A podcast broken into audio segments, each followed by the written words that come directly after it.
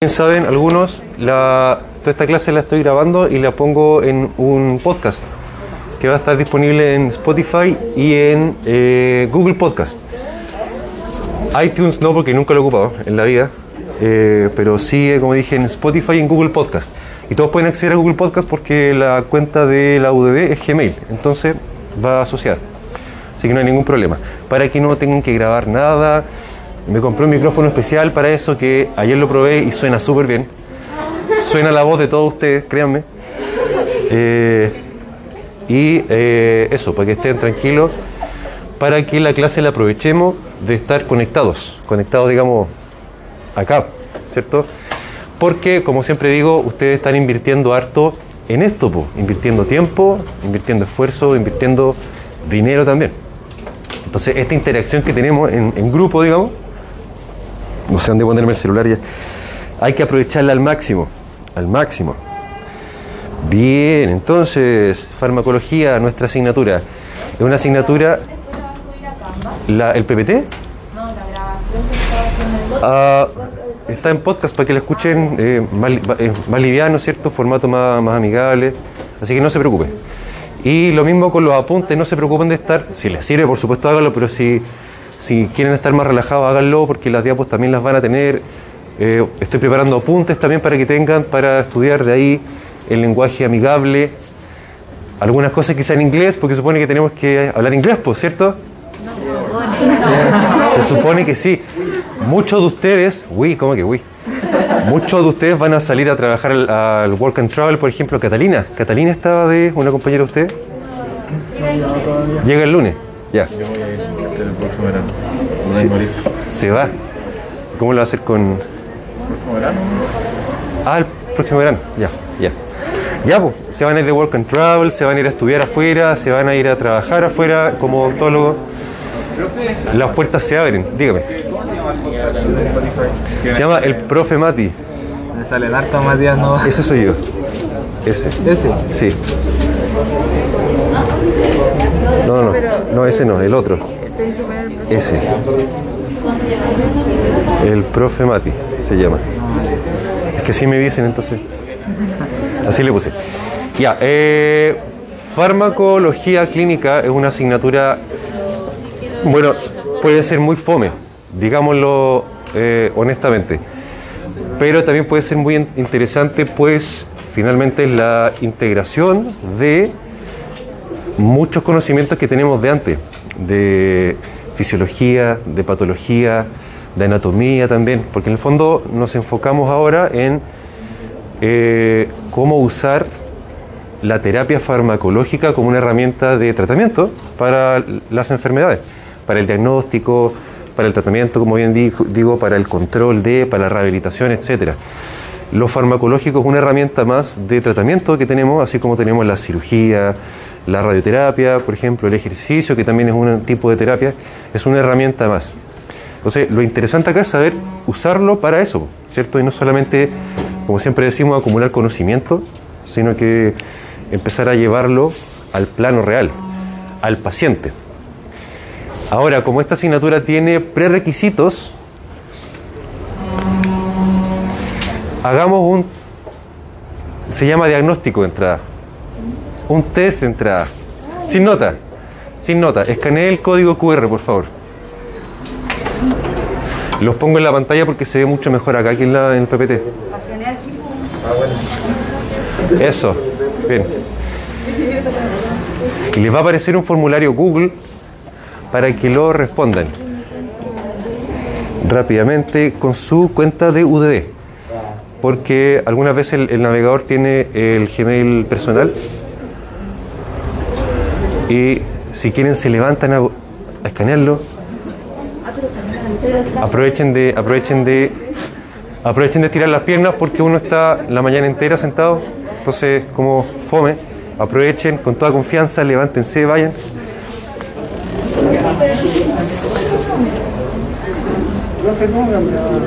¿Ah? Es más información. Más información ahí cambia el usuario.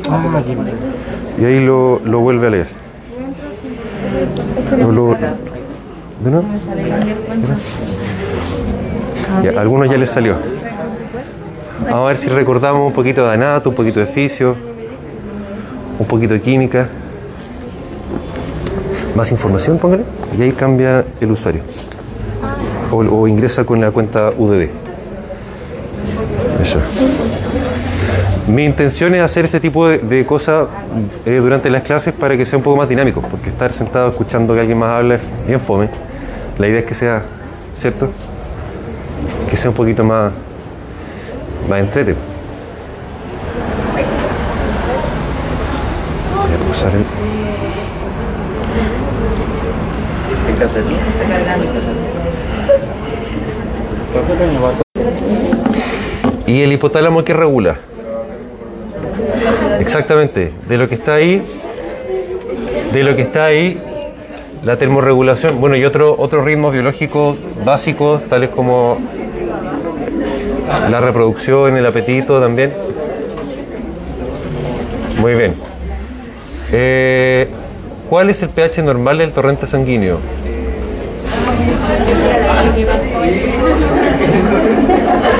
Sí. Sí, no lo olviden. Además, en cirugía también la, la doctora Concha se los va a pedir. Se los va a preguntar en, la clínica, por ejemplo. Típico. Ya, que si ustedes ven esa imagen, desde el punto de vista microbiológico, hay ciertas características que uno observa.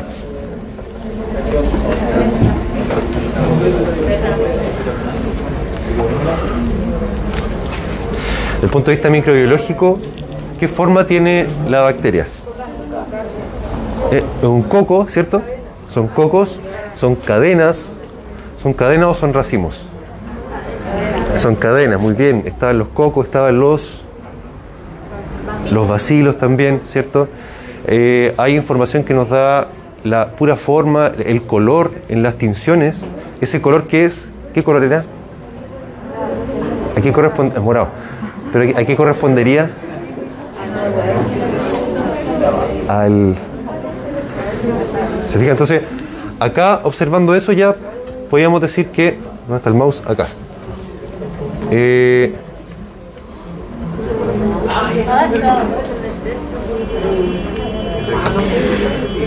ya, ¿era anaerobio si un coco, coco gran positivo? Anaerobio, no, ¿cierto? Como que no, no cuadra. Ah, ¿por qué no es? Si es un coco gran positivo, tendrá, y, y aerobio más encima, ¿tendrá beta-lactamasa? No, esos son más de los gram negativos, ¿se acuerdan? Ah, ¿Cuál se positivizaba en la reacción de Sil-Nielsen? El de la tuberculosis, que se llama bacilo de Mycobacterium tuberculosis, muy bien, y también le llaman bacilo de, empieza con K. Muy bien, muy bien. Ah, ¿Era un estafilococo? No, porque estáfilo significa racimo, excelente. Por tanto, sí o sí, era un estreptococo, porque estrepto significa cadena, ¿cierto? Bien, muy bien. ¿Cómo nos fue en general con la nota acá? Eh, vamos de abajo para arriba, por ejemplo. No, en resumen. 42 respuestas, esos son todos los que hay, ¿cierto? 42 nomás. Acuérdense que esto lo voy a ocupar para la asistencia también. Esta semana no cuenta, estamos en, rodaje esta semana solamente, pero para que lo vayan contestando. Eh, a ver abajo, ya, bien, muy bien, les fue bastante bien. En la otra el pH normal, la mayoría lo contestó bien, qué bueno.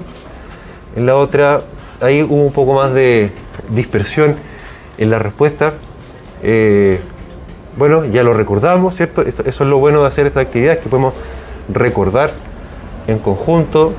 Eh, granuloma lo contestó bien la mayoría. Excelente, excelente. Y aquí tengo, como decía antes, a la asistencia de todos ustedes, así que yo puedo decir perfecto quién vino, quién no vino, etcétera, etcétera.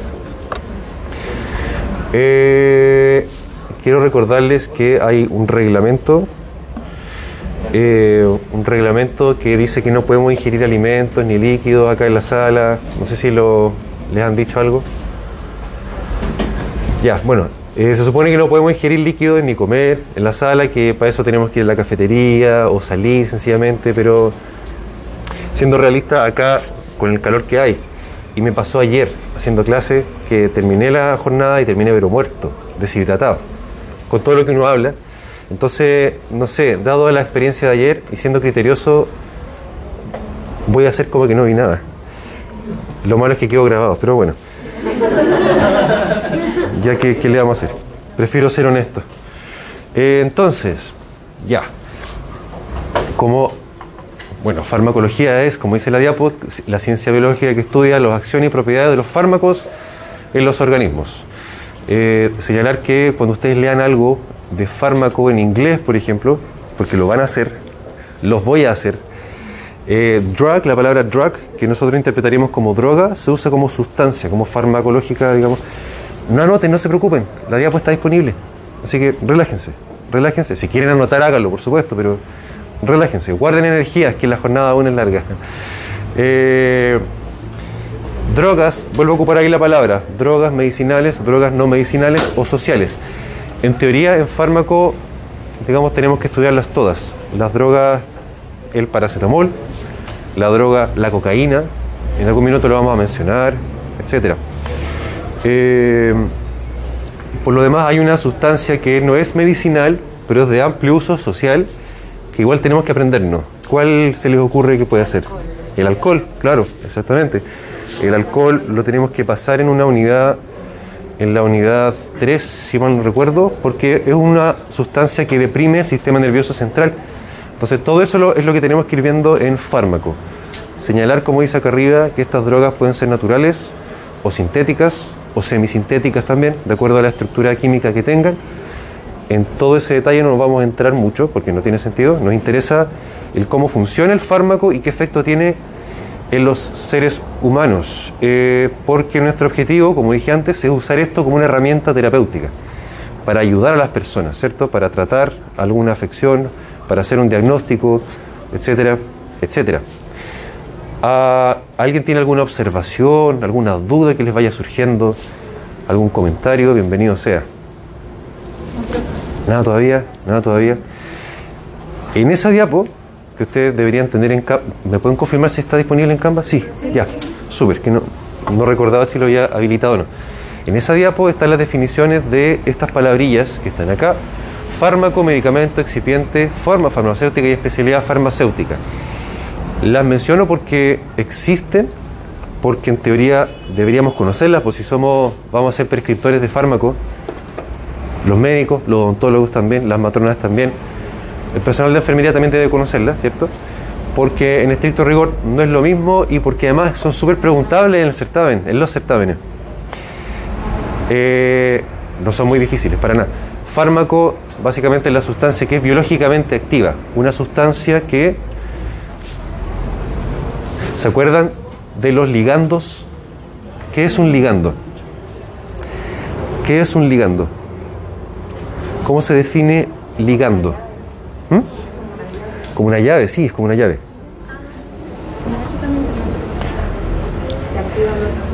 Activa algo, ¿cierto? Activa receptores. Se une a, bueno, valga la redundancia, el sitio de unión eh, y echa a andar todo un proceso biológico que puede ser, no sé, que se abran canales, que se que baje la glicemia, que se inicie la transcripción de alguna proteína, etcétera, etcétera. Eh, esa misma, ese mismo concepto lo ocupamos en fármacos. Por tanto, todos los fármacos son sustancias que tienen una acción biológica. ¿Cuál? Puede ser muy variada y eso lo iremos estudiando en todo lo que viene del año. Medicamento, esto es una definición súper teórica, sí, pero igual hay que conocerla. Es el fármaco hecho para ser usado. Es el paracetamol puesto en una forma farmacéutica, que la forma farmacéutica corresponde a el comprimido, la cápsula, el jarabe, el suero. Eh, entonces yo les pregunto, el certamen, no se los voy a preguntar el certamen, es demasiado básico, Eh, pero, pero reconozca la forma farmacéutica, es, es el, el gel, es la ampolla, es la, la preparación en la cual está, el formato, digámoslo así. Y excipiente es todo aquello que se le agrega al medicamento junto con el fármaco, pero que no tiene acción biológica. Ahí está el polietilenglicol, que es una sustancia que no tiene que se usa en otras circunstancias para el tránsito intestinal.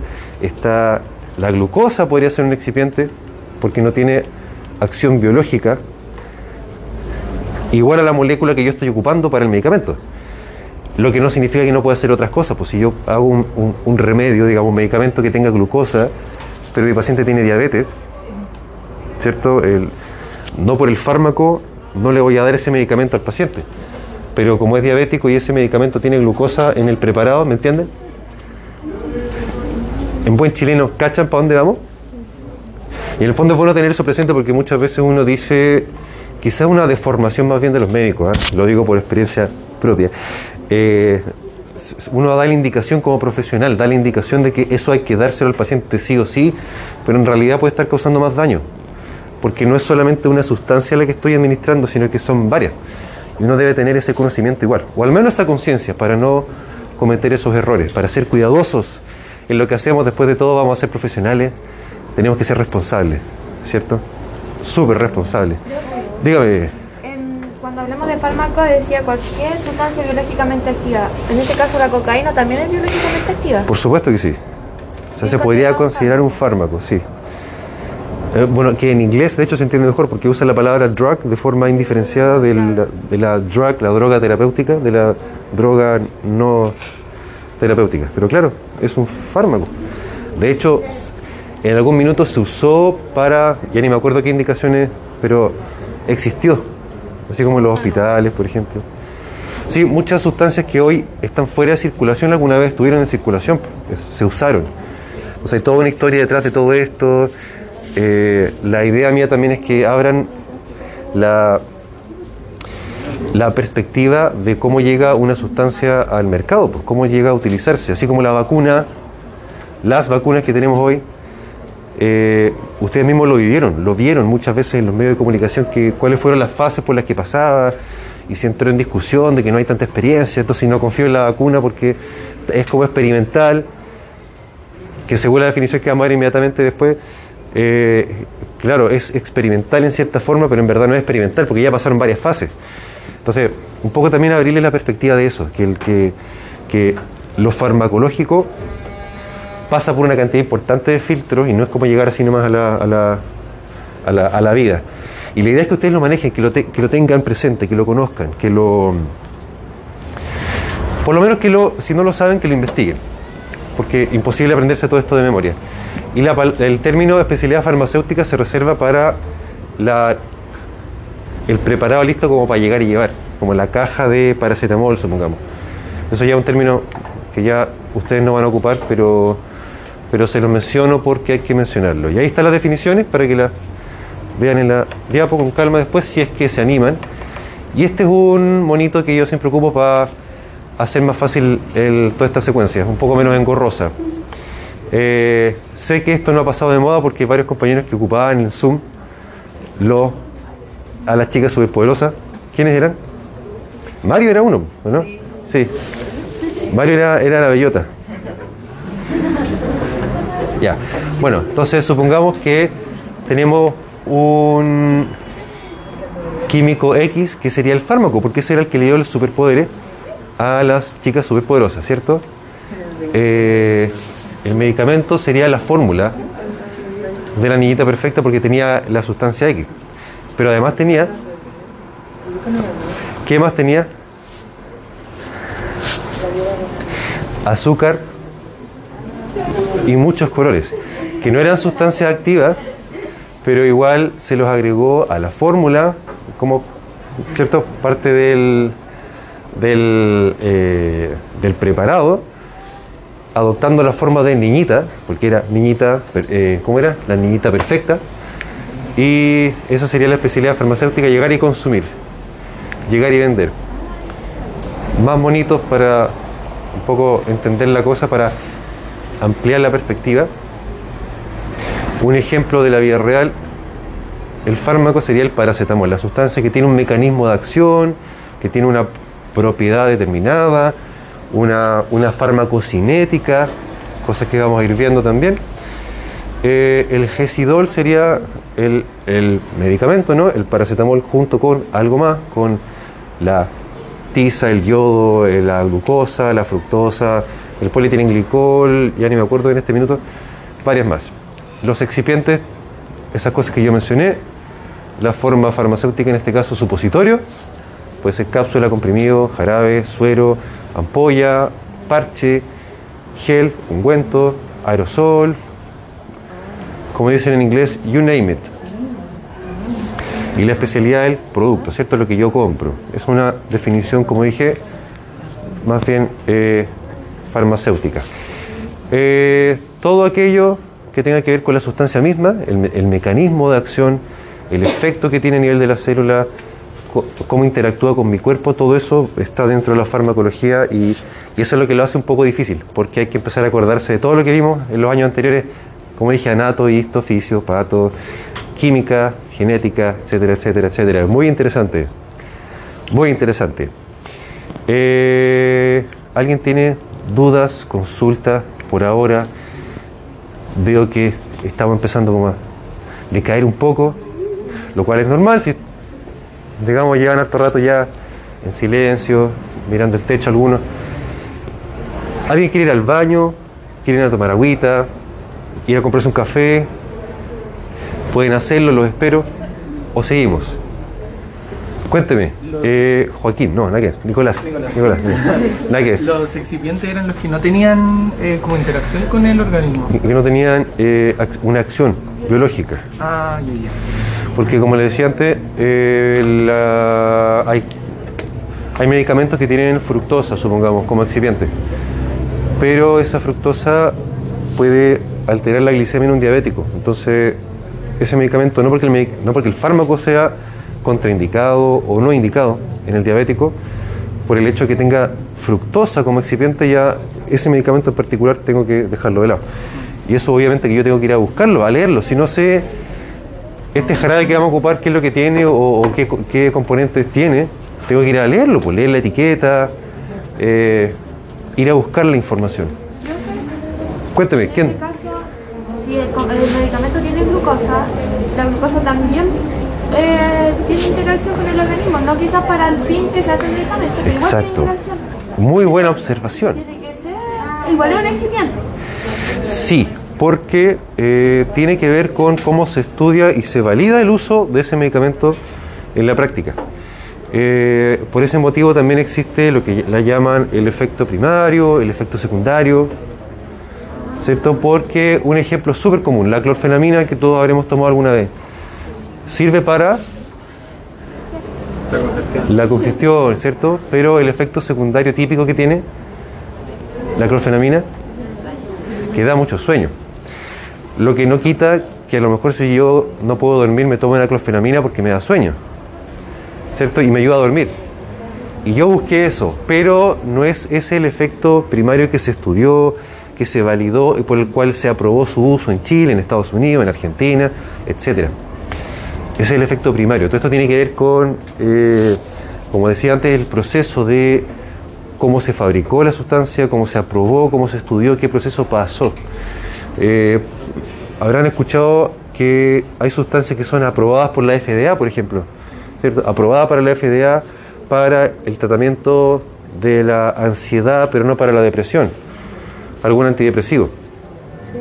Pero igual se usa para la depresión, a pesar de que no está aprobado por la FDA para la depresión, sí para la ansiedad. Tiene que ver con esta parte, no quiero decir administrativa, pero, pero de regulación, de regulación del uso del fármaco. Entonces ahí también se nos abre como la puerta al mundo administrativo de cómo usamos nuestras herramientas terapéuticas.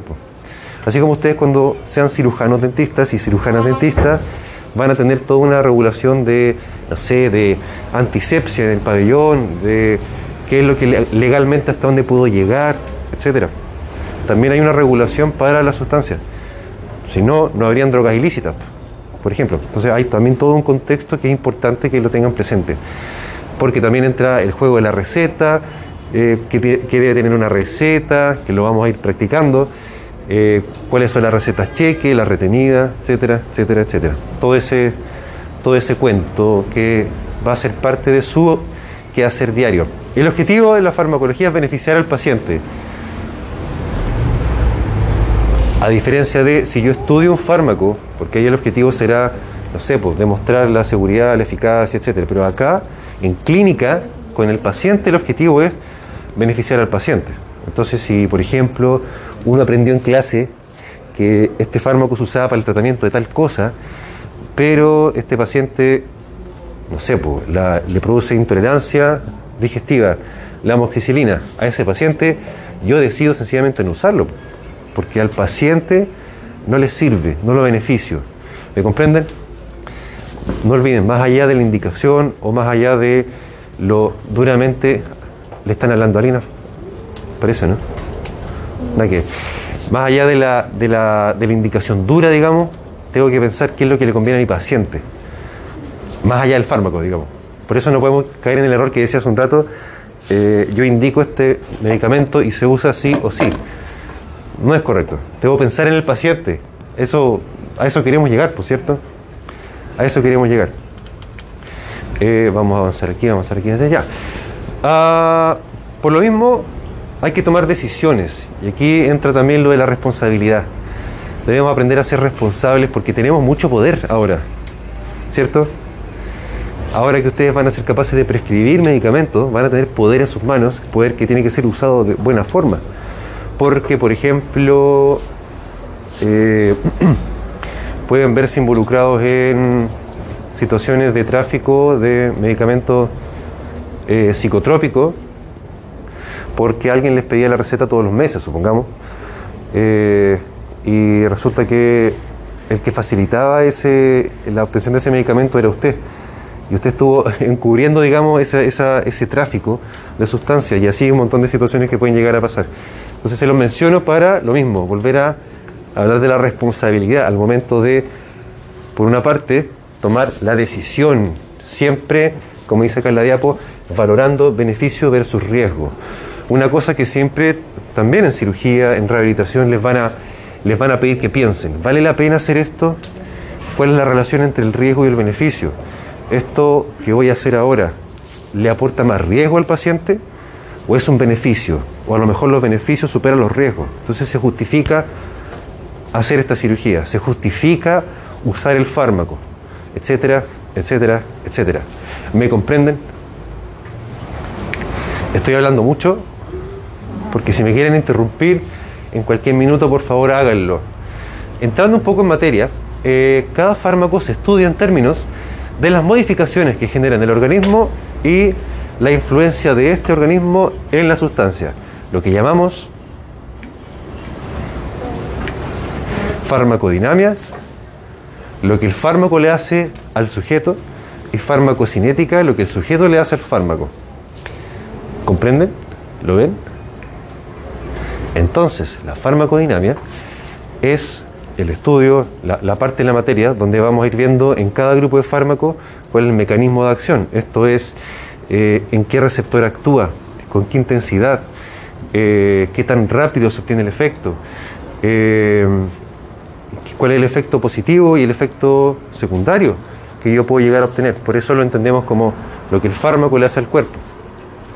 En tanto que farmacocinética son todos aquellos procesos que alteran la concentración del fármaco en el cuerpo. Por eso decimos lo que el cuerpo le hace al fármaco.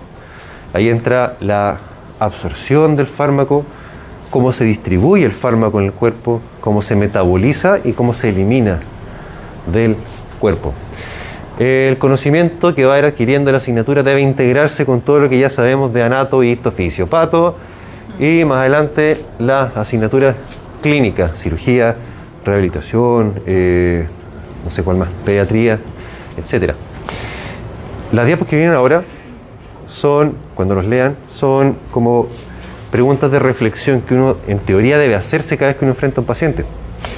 Eh, quiero, este fármaco determinado quiero que llegue, por ejemplo, a la pulpa, pero probablemente este paciente tiene un problema que hace que la circulación del fármaco a la pulpa de tal, no sé, estoy inventando, eh, hace que no llegue a las concentraciones suficientes para hacer un tratamiento. O sea, a lo mejor ese fármaco, no porque el fármaco sea malo y no funcione, sino que ese paciente impide, por características especiales, que llegue a tener utilidad. Ah, porque a lo mejor tal o cual fármaco no atraviesa barreras tales como la barrera hematoencefálica o la barrera placentaria o eh, ¿qué otra barrera recuerdan de esto? O a lo mejor hay fármacos que no son hidrosolubles, entonces si el fármaco no es hidrosoluble, soluble en agua, no va a pasar a la orina y a lo mejor tengo una infección urinaria.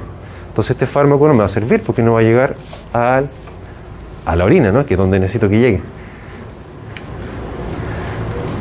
Tenemos que ir a empezar a hacernos las preguntas de esta sustancia que tengo, cuáles son sus características que me pueden dar beneficio en este caso y cuáles sencillamente no. Eh, otra pregunta de reflexión para que la lean. Y acá último debo mantenerme actualizado siempre y eso algunas veces va también por decir estaré equivocado, me, me, estaré acordando mal de las cosas, no necesariamente meterse a leer un paper, pero de repente si el colega a uno le dice, oye, pero eso tú sabes que no está bien, saber decir igual, a ver, a lo mejor estoy equivocado, saber decir que a lo mejor uno debe repasar y eso no tiene nada de malo, la memoria no es perfecta, algunos sí la tienen perfecta, pero, pero a todos se nos olvidan las cosas, entonces es siempre bueno tener esta actitud propositiva. ¿Cómo funcionan los fármacos en el cuerpo? La mayoría de los fármacos actúan sobre macromoléculas que son, bueno, son en su inmensa mayoría proteínas, pero no exclusivamente. Y estas proteínas se llaman receptores. Eh, en membranas celulares, pero también pueden interactuar con enzimas, con enzimas y eh, con moléculas transportadoras. Y también pueden actuar en otros sitios, tales como el material genético de una célula, eh, algunos antibióticos matan a las bacterias alterando el material genético de la bacteria. Los fármacos para el cáncer también, algunos eh, actúan, por ejemplo, impidiendo la formación de eh, los, ay, ¿cómo se llama? Se me olvidó. De los microtúbulos, de los microtúbulos para que la célula no se pueda, ¿se acuerdan de los microtúbulos?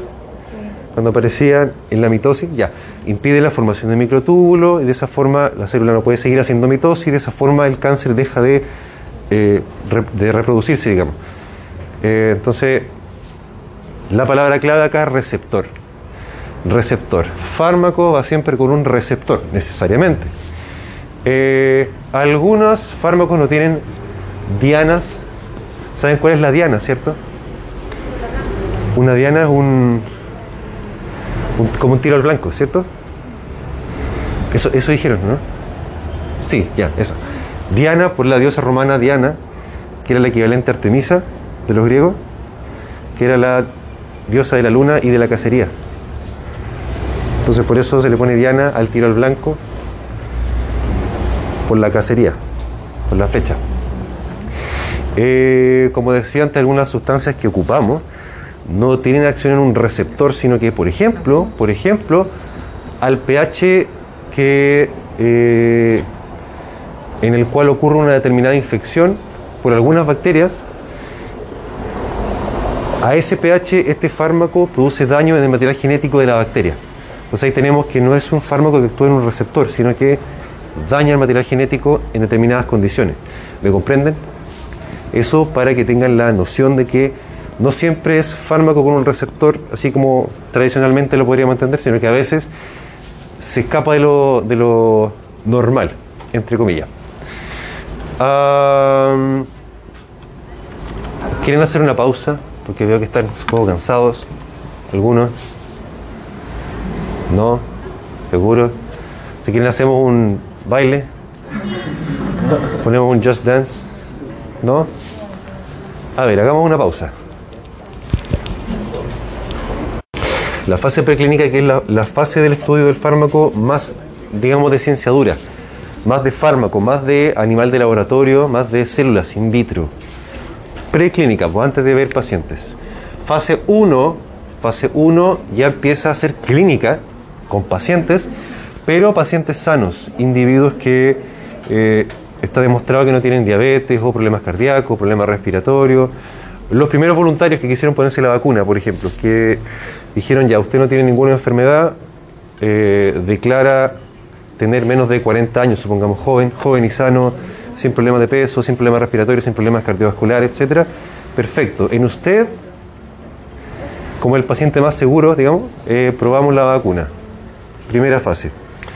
Segunda fase, ya empieza a pasar a, digamos, pacientes, personas con asma, por ejemplo, podría ser personas con hipertensión, pero compensados, personas con, a lo mejor con sobrepeso, pero sin ninguna complicación mayor de salud.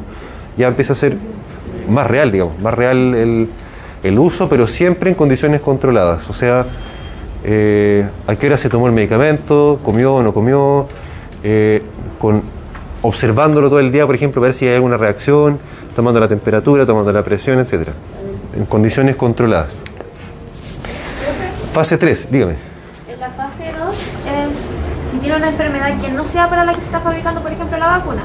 Podría ser, claro. Y si tiene, por en el caso de la vacuna del COVID, si tuviera COVID o ya le dio COVID en una anteri- anterioridad, Lo más probable es que ese paciente no, no habría sido elegido para usar para probar la vacuna, porque eso depende de los criterios que se establecen en cada laboratorio, cada universidad, cada fase de estudio.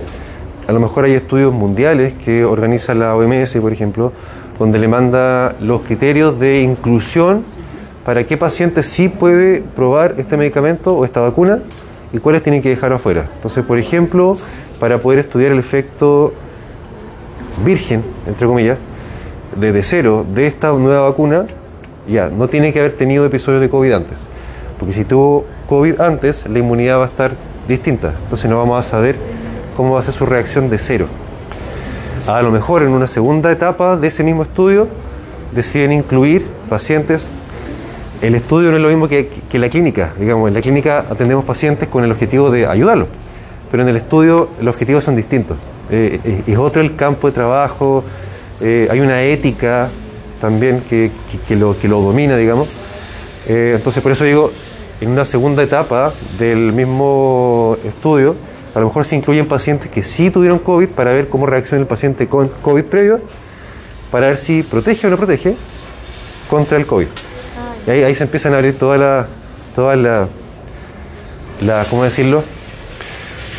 Las variantes, las variables de, eh, del abanico grandes grupos de pacientes, ya estudios a nivel mundial, varios hospitales reclutados con criterios de inclusión y exclusión, etcétera. Personas a lo mejor en condiciones más de mayor gravedad.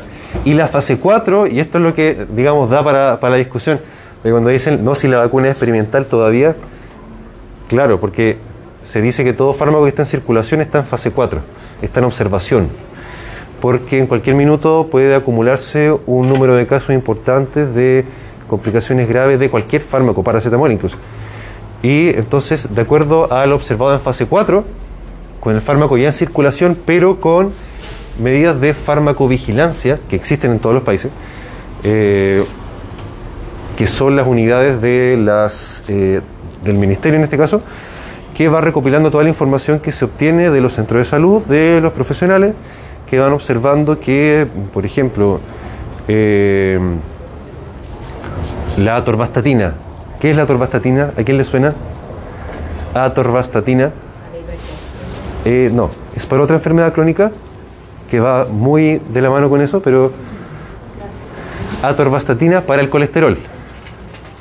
Para el colesterol. Entonces, a lo mejor la atorvastatina, cuando se demostró su utilidad originalmente, eh, no estaba descrito que pudiese provocar, pongamos, que los dientes se pongan negros. Pongamos. Pero en fase 4, ya después de 20, 25 años de, de, observación de uso clínico en, de forma masiva, recién a los 25 años se vinieron a acumular casos de que eh, habían personas que reportaban que se les ponían los dientes negros después de usar la torvastatina. Entonces, después de 25 años, recién hubo, por ejemplo, 100 casos. Entonces, ya se generó un estudio en fase 4 que dice que este fármaco, después de mucho tiempo, genera esta reacción. Y por supuesto, dice, pues si esa reacción es fatal, perdón, letal, fatal. Eh, si es letal, por supuesto que justifica que se saque de circulación ese fármaco. Si no lo es y sigue siendo mayor el beneficio de bajar el colesterol para prevenir los infartos versus coloración negra de, de los dientes, se decide mantener en circulación. ¿Me comprenden cómo funciona la, la- la cosa? Digamos, no es llegar y no es llegar y tirarla nomás, no, no tiene ningún... Dígame. Pero el paciente es consciente de eso, ¿verdad? Eh, sí, hay, en el proceso se resguardan datos, en el proceso se informa, se, etc. Ahora, es muy importante lo que usted dice porque yo podría perfectamente reportar esa reacción sin tener ninguna certeza de que efectivamente hay causa y consecuencia. Sin embargo, yo profesional igual tengo que reportarlo para que se estudie. Y ustedes van a ser parte de esa cadena de cosas, van a ser parte de todo este gran, gran, gran, gran sistema que va a estar vigilando, que va a estar eh, pesquisando y manejando, etc. La prescripción, el día lunes, ¿cuándo tenemos laboratorio práctico? Eso ¿Marte? droga. ¿Ah? No, no, no vamos a probar droga, no sería ético de parte mía, pero sí les voy a pedir que empecemos a transformar eh, lo que sabemos en algo un poco más concreto. En este caso, algo bien sencillo, pero que generalmente nunca se nos enseña a hacer. Y cuando estamos en policlínico con la doctora Concha, en cirugía, por ejemplo, a uno le piden que haga la receta y uno no sabe qué hacer. Y resulta que esa receta, ese papelito es un documento legal como una licencia, como un certificado de defunción, etcétera. Entonces el día de mañana usted debe, poder hacerlo bien. Y además que eso, esa receta, solo es un, es un papel, digamos, pero igual es lo que se lleva el paciente de usted, en concreto. Entonces si se lleva una receta con la letra horrible, ¿qué imagen tiene de usted? ¿A quién no le ha pasado, cierto? ¿A quién no le ha pasado que voy al médico, cualquiera que sea, y me voy para la casa con una receta horrible? Por mucho que sea el sub, sub, sub, ultra especialista en algo, pucha, si la receta, para mí que soy un ser humano y veo eso, ¿qué, qué, qué imagen me queda? Entonces, la idea es que ustedes lo tengan desde ya consciente, para que lo hagan bien, para que esa receta, que es un documento legal por lo demás, si hay algún error en el proceso en el cual usted se puede haber involucrado, si esa receta está bien hecha, con letra legible, con todo lo que corresponde, ya no, usted no se preocupe, eh, usted lo hizo todo bien, no hay problema. Pueden, puede salvarse el pellejo, digamos. Eh, entonces el día, la próxima semana le voy a pedir que hagamos una receta con todo lo que eso implica, con los datos que debe contener, eh, firmadito y todo, con su timbre. El timbre lo inventan. Eh, la receta debe contener el nombre del paciente, por supuesto, los datos tales como el RUT. El RUT es el número clave para nosotros en, en este país. Eh, el nombre suyo, la firma suya, el RUT suyo también. Debe ser un papel, digamos, eh, que haya sido impreso en una impresa real, no, una no en la casa nomás, digamos, eso no, no es correcto. Uno podría mandar a imprimirse 100 recetas en tamaño carta en Word y eso no, digamos, no, no, es correcto y no se acepta tampoco. Debe ser impreso en, una imprenta. Porque en el fondo de- de- debemos ser capaces de hacer seguimiento de dónde salió esa receta, ¿cierto? Dar cuenta de que es un proceso transparente, que es como debiese ser, ¿cierto? Eh, bueno, habrán escuchado que hay fármacos que se venden así nomás. Uno va a la farmacia, hay fármacos que requieren receta, esa receta a veces se la devuelven a uno, algunas veces es receta retenida. Y también está la receta cheque, no sé si les suena esa. La receta cheque, ya. Primero que todo se llama venta directa. Venta directa, el mismo paracetamol, el diclofenaco cualquier antiinflamatorio. La clofenamina, eh, pucha, tantos más. Eh, venta directa, voy y pido que me vendan eso, me lo venden. Eh, eso por supuesto que también pasa por una regulación previa, pasa por un estudio previo, pasa por una validación previa. Si ustedes algún día tienen la duda, pueden ingresar a la página de... Y esto puede ser súper útil. Registro Instituto de Salud Pública de Chile. Registro sanitario. ¿Se alcanza a ver o no se alcanza a ver?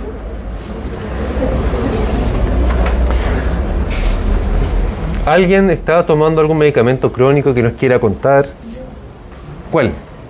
Llevo seis meses tomando el, pero ¿Cuál? El dienogest. Dienogest, ya. Entonces, en este caso, el Dienogest es el, el medicamento, el producto. Ya, perfecto. Entonces ponemos acá el nombre de producto, estado vigente, porque son los fármacos que existen en circulación, no vamos a buscar alguno retirado de mercado en este caso. Y marcamos acá. A ver, pero Isidora, venga, para que haga, haga, haga la búsqueda. Para que sea interactivo. O alguien, alguien que, nos, que nos haga de, de secretario o secretaria. Para que sea interactivo. Para que sea interactivo. Lo más interactivo posible al menos. Estoy segura si se llama así. Pero no importa, lo buscamos. po. ¿Cuál es el problema? Ah, ¿no se ve? Eh, sí, se ve allá. En la otra pantalla. Dienogest. Ya, perfecto. Sí, debería ser. Póngale buscar. Sí, es difícil de, de operar. Entonces se pone buscar. Un poquito más arriba, ahí. ¿Carga? Sí, está. Lírica, no se llama así. Era algo con 10. No, sí, está, está bien. Está bien, sí. O debería ser. Ese es el que le había contado del penal. Sí, me acuerdo, me acuerdo, me Que no me he operado porque no tengo tiempo, pero. No, si, si se puede manejar desde el punto de vista médico sin llegar a la cirugía, perfecto. Me tenía que operar en enero, pero con el viaje la atrasé. El Ah, pero le habían dado indicación de operarse. Y ahí cambia la cosa. Ya no, urge, ahí vuelve a cambiar la cosa. Eh, pucha, ¿qué pasa? Sí. ¿Quién se cuenta un chiste mientras tanto? ¿Algún chiste inocente y bonito para al- alegrar la mañana?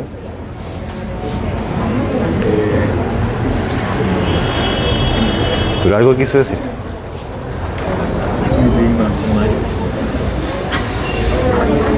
¿Ah? ¿Con fentanilo? ¿Qué suyo?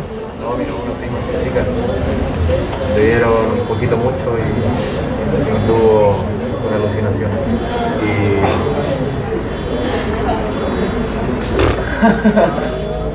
Esto. Les hago una pregunta. ¿Ustedes son buenos pa- para actuar o no? Pero hay compañeros que le hacen al, al- al teatro. Yo sé que algunos por aquí sí. Lo recuerdo. Uno- tengo, uno, tengo unos videos de, primero. Ah, como en teleserie, no, no en teatro. Como en, en- ante la cámara. No, pero bueno. Eh, porque la, la- bueno, justo con hacer estas cosas que son un poco más interactivas, la idea es que empecemos a, a simularnos entre nosotros que seamos pacientes, po, para que nos empecemos a acostumbrar a hablar con alguien que me está mirando, que me está escuchando, lo que yo le estoy diciendo, la indicación que le estoy entregando, porque al fin en el fondo eso van a estar haciendo ustedes en un año, este año quizá también, si hacen, eh, si van a ayudar a algún compañero más grande, ayudarlo en pabellón, etcétera, a veces los dejan. Entonces, para que nos vayamos soltando. Eso, les pido por favor entonces que se acuerden de que eso lo voy a ocupar como asistencia también, a pesar de que esta semana no corre, tampoco hay laboratorio esta semana, y nos veremos el lunes con algunos. Sí, muy bien. Pueden irse. Pueden irse.